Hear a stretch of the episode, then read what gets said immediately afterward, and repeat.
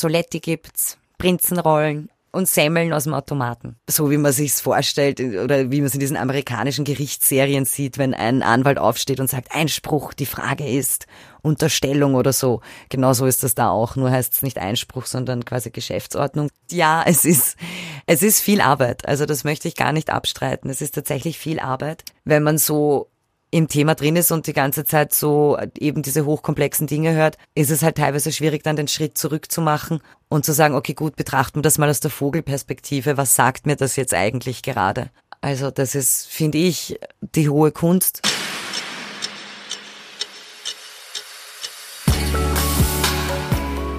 Willkommen zu dem Podcast, bei dem wir bei uns immer ein bisschen hinter die Kulissen schauen. Wie funktioniert Puls 24? Was ist das Highlight in der nächsten Woche im Programm? Worum geht's da genau und wie wird das alles gemacht? Das ist Puls 24 Highlight der Redaktionstalk mit Jakob Glanzner. Das bin ich. Hallo und herzlich willkommen.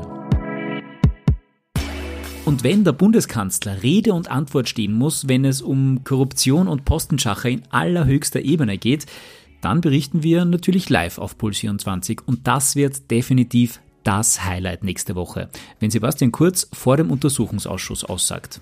Der Ibiza-U-Ausschuss, also das Instrument vom Parlament, das nachforscht, was ist dran an den Beschuldigungen, an den Gerüchten, Ermittlungen, an den Beweisen, an allem, was rund um das Ibiza-Video aufgetaucht ist.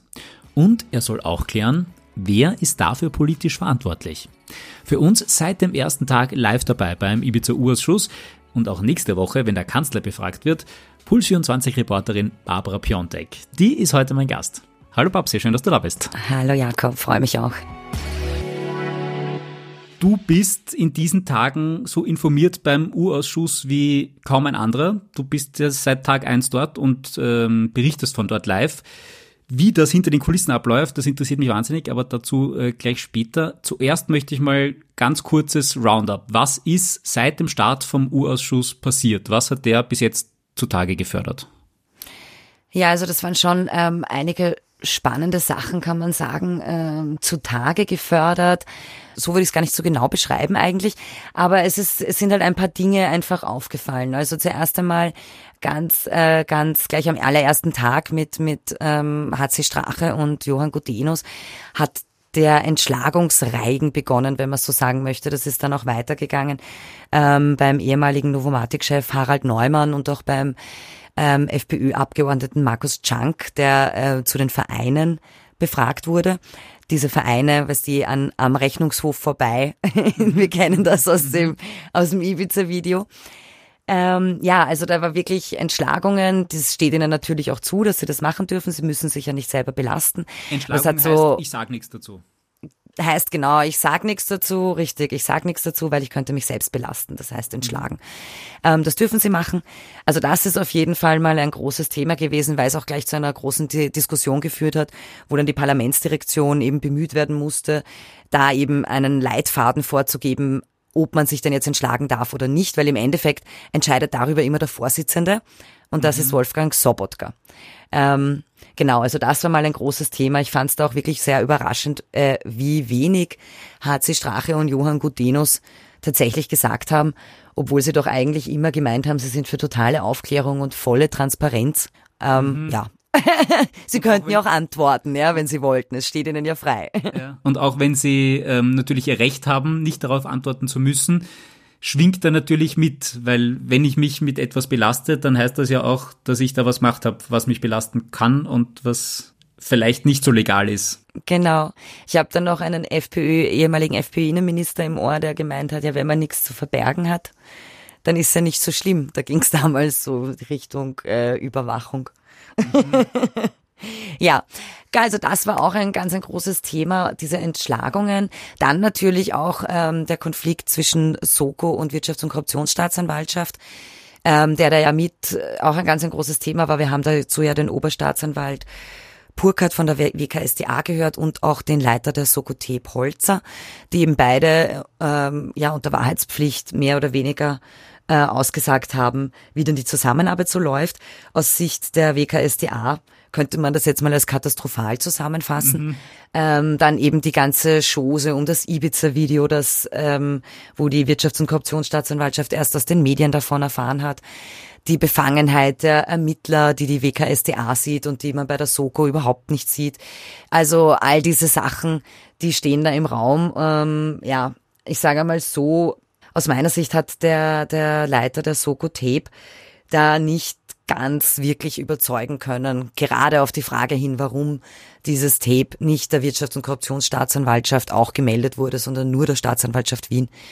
Ähm, da hat Wolfgang Sobotka dann wieder geholfen und hat gemeint, ja, er hat die Frage eh beantwortet, aber aus meiner Sicht und auch aus der Sicht, ich glaube, das war der grüne Abgeordnete Stöckmüller, der die Frage gestellt hat, warum er da ähm, etwas in seiner Aussage vorenthalten, hat das nicht beantwortet. Da ging es um die Sicherstellung des Straches, äh, des Handys von Strache, aber das würde jetzt zu sehr ins Detail mhm. gehen. Auf jeden Fall hat er da, finde ich, eine teilweise nicht so gute Figur gemacht. Großer, großer komplizierter Themenkomplex. Und was auch noch aufgekommen ist jetzt in den ersten Wochen vom Urschuss schon, ähm, dem Wolfgang Sobotka, dem äh, Nationalratspräsidenten und dem Leiter des Urschusses, dem Vorsitzenden, ja. wird auch vorgeworfen, dass er selbst auch befangen ist und er selbst auch quasi als, äh, das heißt nicht Zeuge, sondern als Auskunftsperson vortreten müsste. Und selbst den Vorsitz haben und als Auskunftsperson auftreten, geht ja nicht. Ja, also äh, wenn man der ÖVP manchmal zuhört, dann geht das schon. Aber ähm, generell, also geht das nicht, würde ich jetzt einmal sagen. Und äh, die Opposition, also vor allen Dingen die Neos und die FPÖ und die ähm, SPÖ, die sehen da halt eine starke ähm, Befangenheit und die, rück, äh, die kommt eigentlich daher, dass, und das war jetzt auch schon im Untersuchungsausschuss Thema, ähm, bei der Befragung von Harald Neumann, dem ehemaligen Novomatic-Chef, dass eben die ähm, dass der, dass die Novomatic auch äh, eine Spende gemacht hat, beziehungsweise es da einen Kooperationsvertrag gibt mit dem Alois Mock Institut. Ähm, das ist ein ÖVP-naher Think Tank, könnte man jetzt mal sagen. Und der Präsident dieses Alois Mock Instituts ist äh, Wolfgang Sobotka. Und dann hat anscheinend das, no, äh, das Alois Mock Institut auch Veranstaltungen abgehalten im Novomatic Forum und all diese Dinge, die nähern dann natürlich dann auch ähm, bei der Opposition Zweifel. Ähm, ja, also nicht, es ist nicht ganz von der Hand zu weisen. Äh, die ÖVP sagt dann immer, also zumindest auch der Abgeordnete Gerstl, ja, aber Wolfgang Sobotka hat ja selbst festgestellt, dass er nicht befangen ist und ich finde das dann immer so witzig, wenn jemand über sich selbst entscheidet, dass er nicht befangen ist. Aber ja, das ist halt jetzt... Es ist schon praktisch, wenn man das selbst für sich entscheiden kann, ja. Das stimmt. Ähm, aber gut, das ist halt jetzt einmal so hinzunehmen. Ähm, also sie haben, das die nächste quasi Eskalationsstufe ist jetzt dann erreicht worden, weil Wolfgang Sobotka ja auf ähm, Ratschlag des Parlaments äh, der Parlamentsdirektion, die jetzt eben untersucht hat, ob man dieses vom Anwalt von Julian H., einem der Drahtzieher des Ibiza-Videos, angebotene Video, das hat er jetzt angeboten letzte Woche und gesagt, wenn ihr es wollt, könnt ihr es haben, wir geben es euch, also dem Urschuss. Und da wurde ja jetzt gesagt, nein, also wir lehnen das ab. Wolfgang Sobotka hat das im Endeffekt entschieden. Ähm, er hat gesagt, er hält sich da an die Empfehlung der Parlamentsdirektion, weil dieses Video auf äh, ähm, ja, illegale Art und Weise irgendwie zustande gekommen ist und man könnte das nicht nachprüfen oder wie auch immer. Ähm, ja, man müsse halt jetzt auf das Video warten, das jetzt gerade eben bei der, von der Wirtschafts- und Korruptionsstaatsanwaltschaft ausgewertet wird. Ähm, ja, wann das kommt, das weiß man nicht genau. Es hat irgendwann einmal geheißen, in zwei Wochen. Das wäre dann ungefähr nächste Woche zu der Zeit, wo auch Blümel und Kurz im Urausschuss sitzen werden. Ja, also daher kommt eben diese Befangenheit von Wolfgang Sobotka und ähm, die wurde jetzt auch eben von den drei Oppositionsparteien FPÖ, NEOS und SPÖ ganz offiziell ausgesprochen. Okay. Aber ob sich das dann noch irgendwie ändert oder ob das noch irgendwie äh, tatsächlich zu einem Ergebnis führt oder ob das einfach nur, sagen wir, typischerweise die Opposition ist gegen eine Regierungspartei, was ja irgendwas Alltägliches ist. Ob sich das dann irgendwie verläuft, kann man momentan noch nicht sagen. Nein, Also das werden wir sehen. Das Einzige, was man äh, sagen kann, ist bezüglich Wolfgang Sobotka, dass man sich sein Verhalten halt anschaut, dass er im U-Ausschuss hat noch. Und also da muss man schon sagen, dass er teilweise ein sehr, sehr forsches Auftreten hat.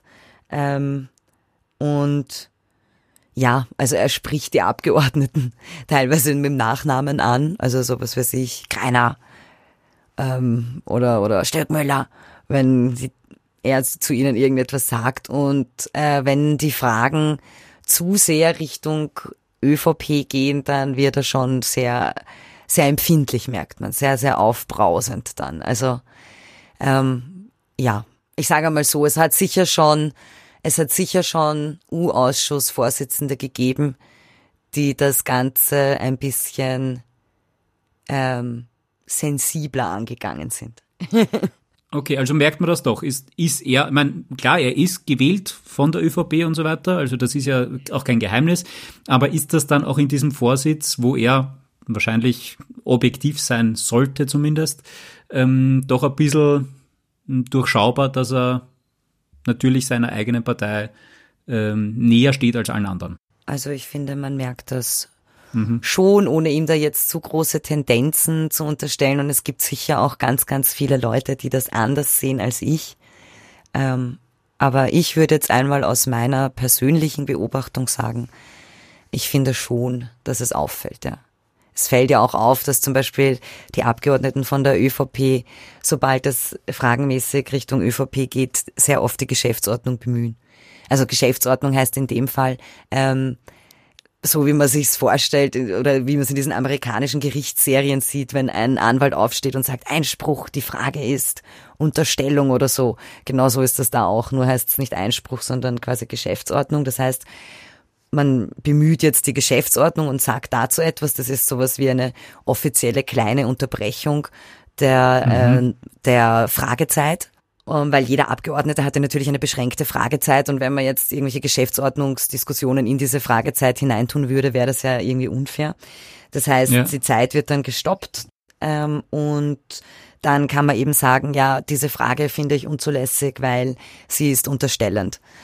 Oder ähm, wenn ein wenn ein Abgeordneter die Antwort wiederholt, dann kommt auch manchmal das Geschäftsordnung, so hat er das nicht geantwortet und ja dann wird halt, mhm. es wird auch viel, wirklich viel herumdiskutiert.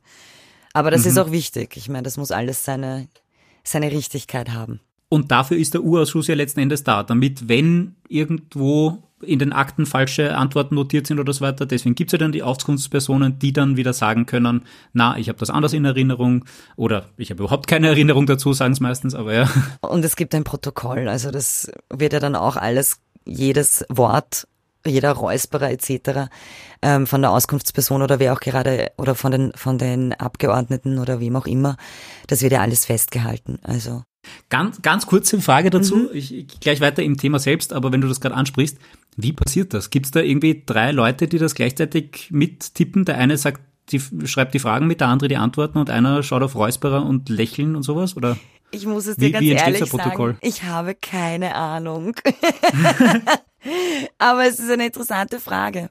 Ich nehme mal an, irgendwo wird jemand sitzen und wird das mitschreiben. Ich hab und wirklich, wahnsinnig schnell tippen, okay. Ich, ich finde es eh bewundernswert, wie das zustande kommt. Aber ich habe mir, ich habe es mir noch nicht angeschaut. Aber siehst, ich sollte mal fragen. Aber stimmt, es gibt ja zu jedem, zu jedem Nationalratssitzung und so weiter gibt es ja auch immer Protokolle, ja, oder? Genau. Also das, das ja. da gibt es im Parlament sicher erfahrene Leute, die wahnsinnig schnell schreiben können. ich hoffe nächste Woche die das Who is Who der österreichischen Politik wird mhm. vorgeladen. Ganz, äh, ganz vorne natürlich unser Bundeskanzler Sebastian Kurz wird da sein am Mittwoch, glaube ich, wenn ich richtig informiert bin. Ja. Ähm, was wird den erwarten oder was erwartest du dir von ihm, sagen wir so?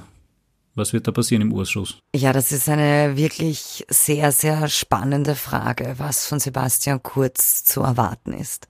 Er kommt ja in äh, Chatnachrichten vor, wo es sagt zumindest die WKSDA, um eben Postenbesetzungen gehen soll, wo auch die Namen Blümel und ähm, Sebastian Kurz fallen. Blümel genau so. Und dann eben auch einmal die Kürzel SK und GB, wo eben davon ausgegangen wird, dass das Sebastian Kurz und Gernot Blümel heißt.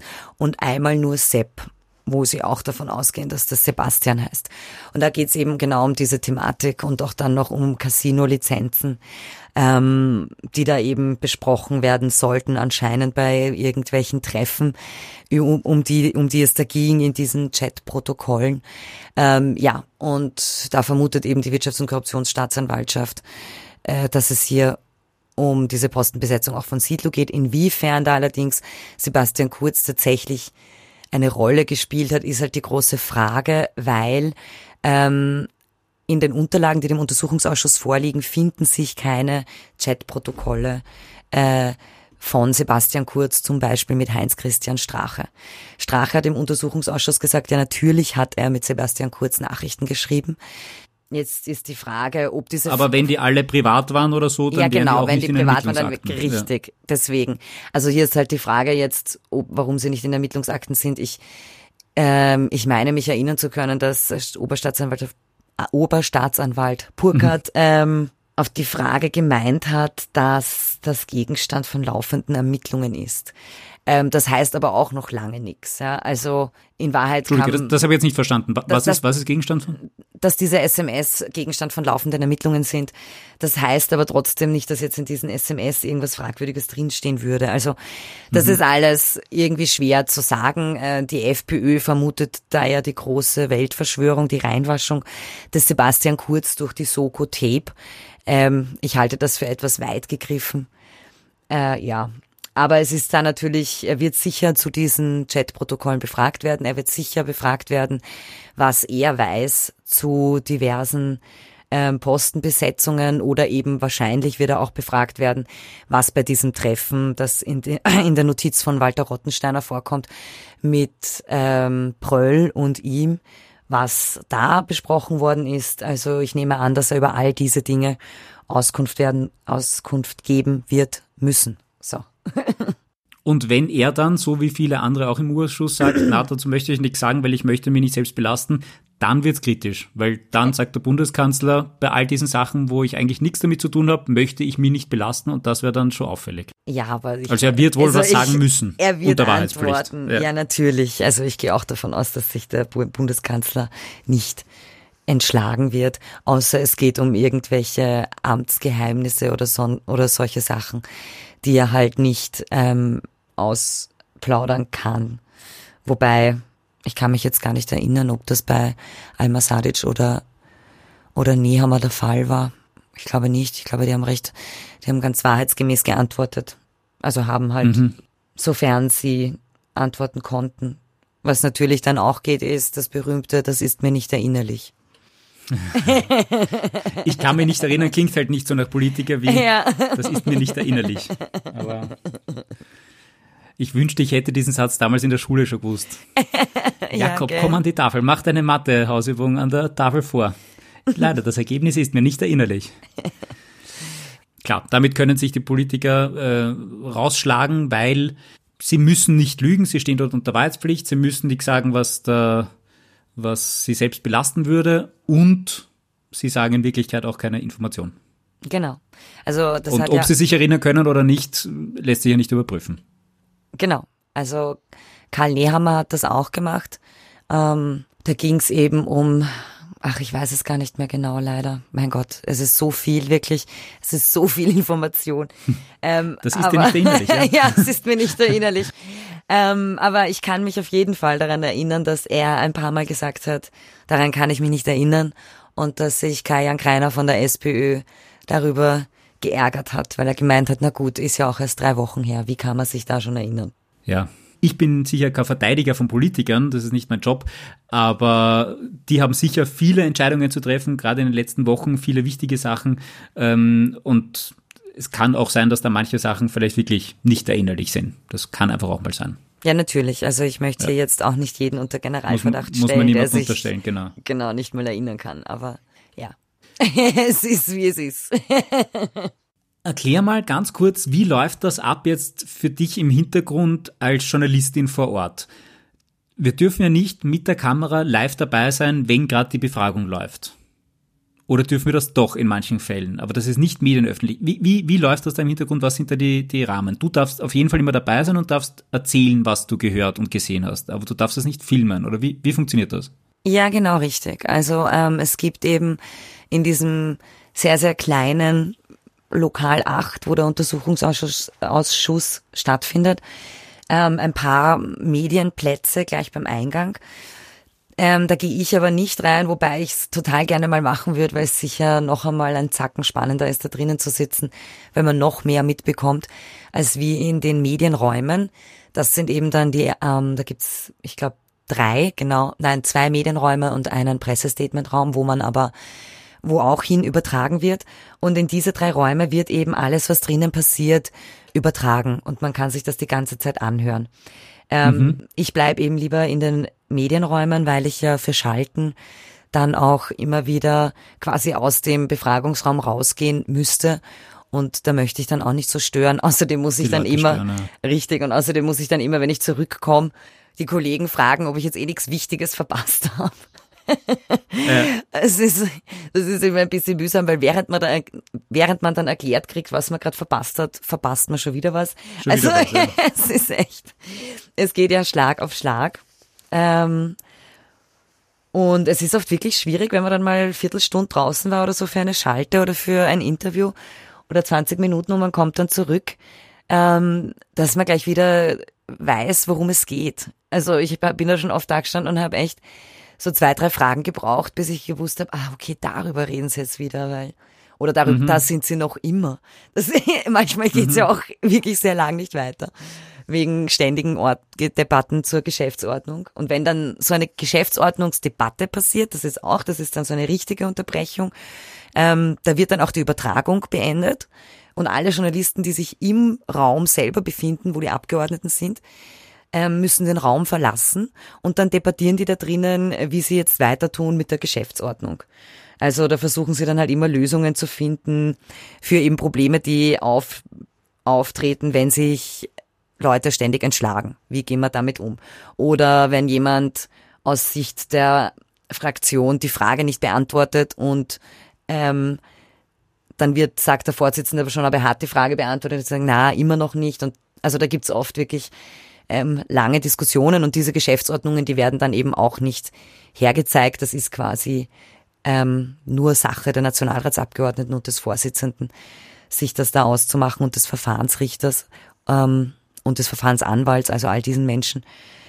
Und wenn das dann vorbei ist, dann wird, wird wieder übertragen. Und dazwischen, also es gibt ja drei Befragungen pro Tag mit nur zehn Minuten mhm. Pause dazwischen, das ist ziemlich hart getaktet. Ähm, Wobei sich das auch alles ständig verschiebt. Also das ist eher alles eher nur so eine Richtlinie. Ähm, kommen dann auch noch Statements. Also in der Früh zum Beispiel kommen die ganzen Fraktionsführer meistens rein in diesen Presseraum und geben ihre Statements ab. Da kann man dann auch Fragen stellen. Ähm, manchmal kommen sie auch zwischendurch rein und sagen was. Ähm, man weiß halt nie wann.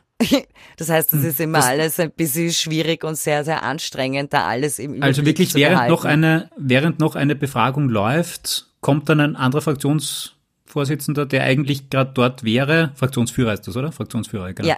Während der Fraktionsführer eigentlich bei der Befragung sein sollte, kommt er dann in den Presseraum und gibt dort Interviews und geht dann wieder zurück. Na, nicht während Oder? den Befragungen, aber ähm, zwischen den Befragungen. Aber ah, zwischen okay. den Befragungen ist halt auch schwer abzuschätzen, kommt überhaupt wer und wer kommt. Mhm. Ähm, und zwischendurch kannst du natürlich auch Interviews machen, also weil die Abgeordneten kommen natürlich auch manchmal raus und äh, holen sich was zu trinken oder was zu essen äh, oder gehen aufs Klo mhm. und machen dann halt auch kurz Pause, was eh klar ist, weil die, das haltet ja kein Mensch durch, da zwölf Stunden am Stück drinnen zu sitzen ohne Pause oder immer nur mit sehr, sehr kurzen Pausen. Ähm, ja. Und also da kann man dann natürlich auch fragen, ob man ein Interview machen kann. Es kommt dann halt auf den Abgeordneten an, ob er will oder nicht. Erklär mal deinen typischen Arbeitstag, wenn du vom U-Ausschuss berichtest. Wie, wie läuft das ab normalerweise? Ähm, also normalerweise ist eine Stunde bevor äh, die Befragungen beginnen, das ist am ersten Tag um zehn, am zweiten Tag um neun, ist Einlass. Das heißt, wenn um neun Einlass ist, dann schaue ich immer schon, dass ich, ähm, kommt drauf an, was für Auskunftspersonen kommen. Also nächste Woche, wenn äh, Kurz und Co. kommen, dann werde ich sicher schauen, dass ich äh, um schon zeitiger dort bin, wahrscheinlich dann schon um, um acht oder so, weil mhm. man muss dann anstehen bei der Sicherheitskontrolle und äh, das zahlt sich ziemlich. Also das ist nicht so lustig, weil da alle halt mit ihren Kameras durch müssen und mhm. ähm, so Equipment ist halt einfach viel und ist mühsam und unhandlich und braucht halt einfach seine Zeit, bis das da alles durchgescannt ist. Ja, also dann mal anstehen, das ist eh ganz nett, weil da trifft man in der Früh dann eigentlich schon alle Kollegen von den diversesten Medien, ähm, Print und Fernsehen und kann schon mal irgendwie da, plaudern. da frage ich, frage ich gleich auch nochmal nach. Das ist, du hast gesagt, das ist grundsätzlich nett. Wie ist da so das Klima unter den Kollegen? Weil es ist ja auch, es ist ja auch Konkurrenz. Das ist ja auch der Konkurrenzsender oder der Konkurrenzjournalist. Ja, aber ähm, das ist eigentlich nicht so. Also ich habe das jetzt, egal ob das beim Urschuss ist oder sonst wo, eigentlich nicht so erlebt, dass Kollegen ähm, dass da ein, ein Orga-Konkurrenzkampf stattfinden wird. Ganz im Gegenteil. Es ist eigentlich sehr, sehr kollegial, weil im Endeffekt sitzen wir alle im selben Boot. Und ihr habt alle denselben löblichen Auftrag, nämlich möglichst gescheit über das zu berichten, was da passiert, damit Österreich gut informiert ist. Genau, richtig. Und da ist es jetzt, sagen wir es mal so, du wirst vielleicht auch irgendwann einmal Hilfe brauchen und dann ist es gut, wenn du einfach anderen auch hilfst, wenn sie es brauchen. So mhm. sehe ich das. mhm. Ja, und zu viel Ellbogen bringt eh nichts. Da ist eher das mhm. gegenseitige Helfen genau, oder? Richtig, so sehe ich das auch. Also ich meine, man darf das jetzt nicht falsch verstehen. Es ist jetzt nicht so, dass wir die ganze Zeit herumrennen und uns alle Geschichten, die wir kennen, erzählen, aber da geht's halt einfach um, was weiß ich, ähm, wenn ich ein Interview äh, ausgemacht habe oder ich stehe gerade da und ähm, warte auf irgendeinen Nationalratsabgeordneten und dann kommt halt, ähm, was weiß ich, irgendein Kollege her von einem anderen Fernsehsender und meint, ja, machst du da jetzt Interview, weil äh, ich würde dann nachher auch gleich oder so, dann sagst du, ja klar, kein Problem.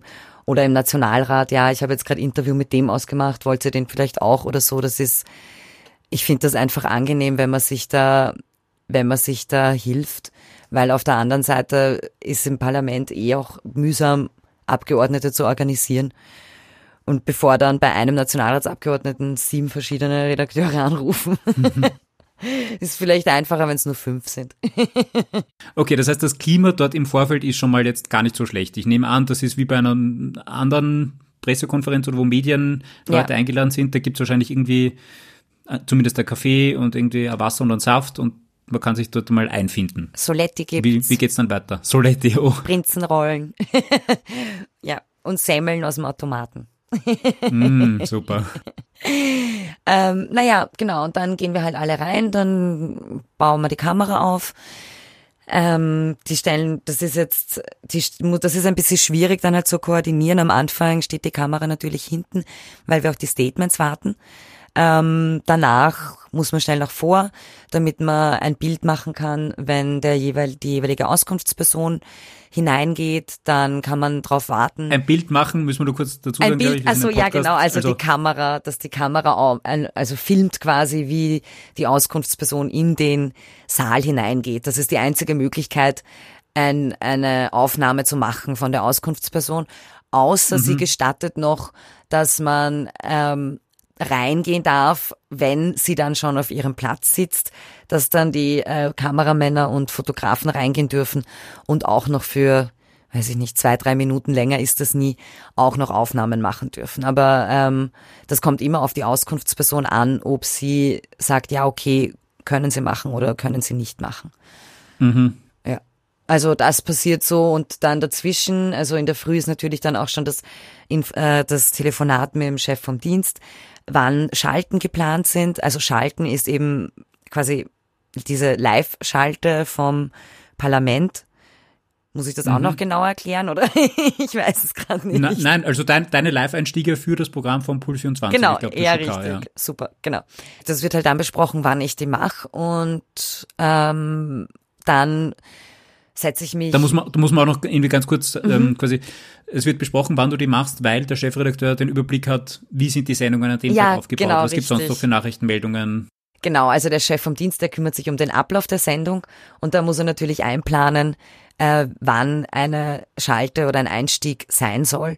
ähm, weiß ja natürlich, ähm, die Regie muss das wissen, weil die Regie ruft mich dann ja an. Ähm, der Moderator oder die Moderatorin müssen es wissen, weil ich mit denen auch die Fragen ausmache, ähm, die sie mir dann stellen.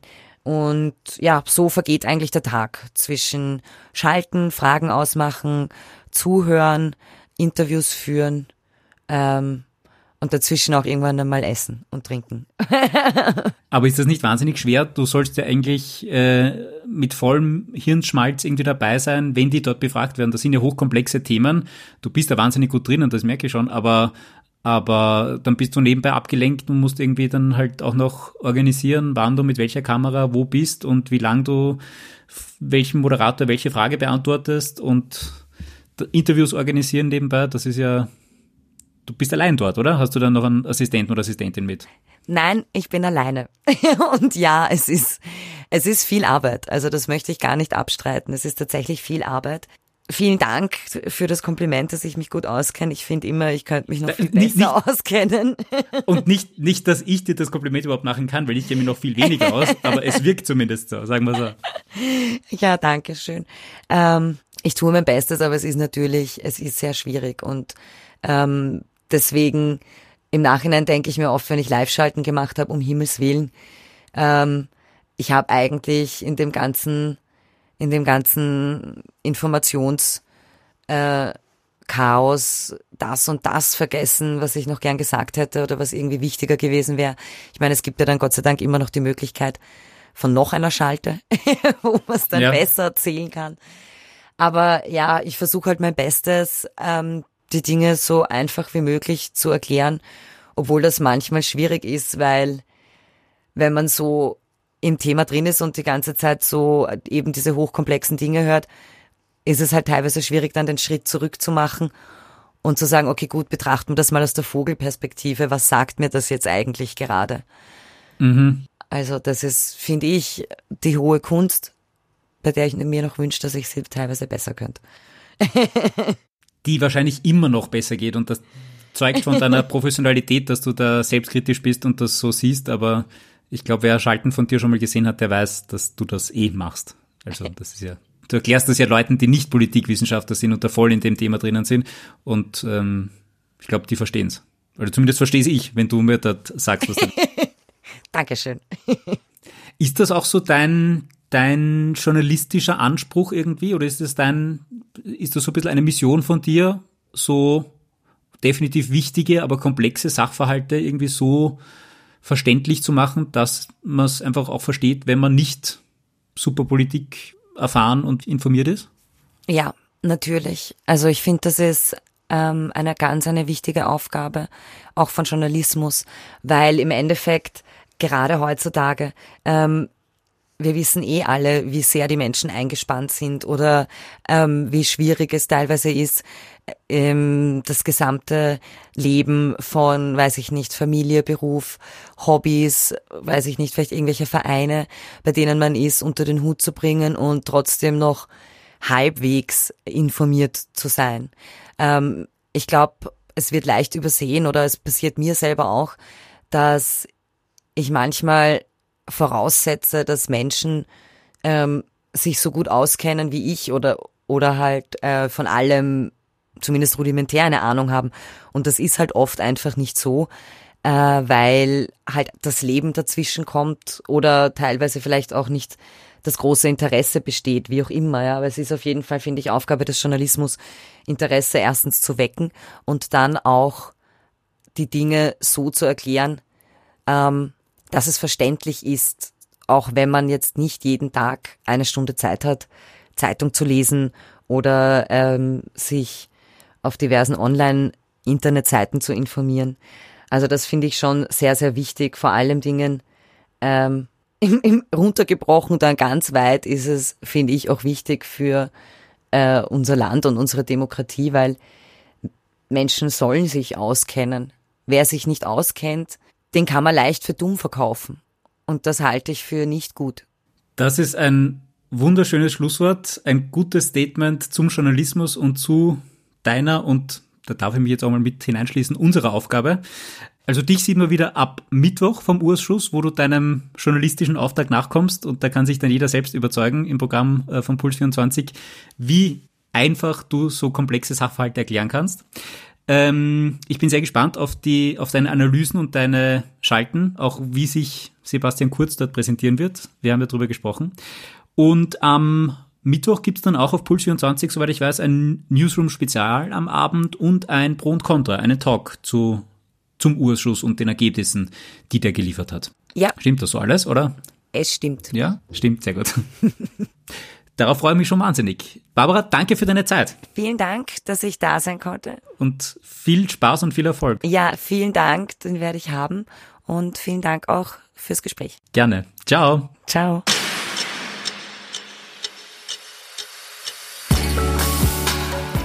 Und wir hören uns hoffentlich auch nächste Woche wieder bei der nächsten Folge vom Puls 24 Highlight, der Redaktionstalk mit mir, Jakob Glanzner.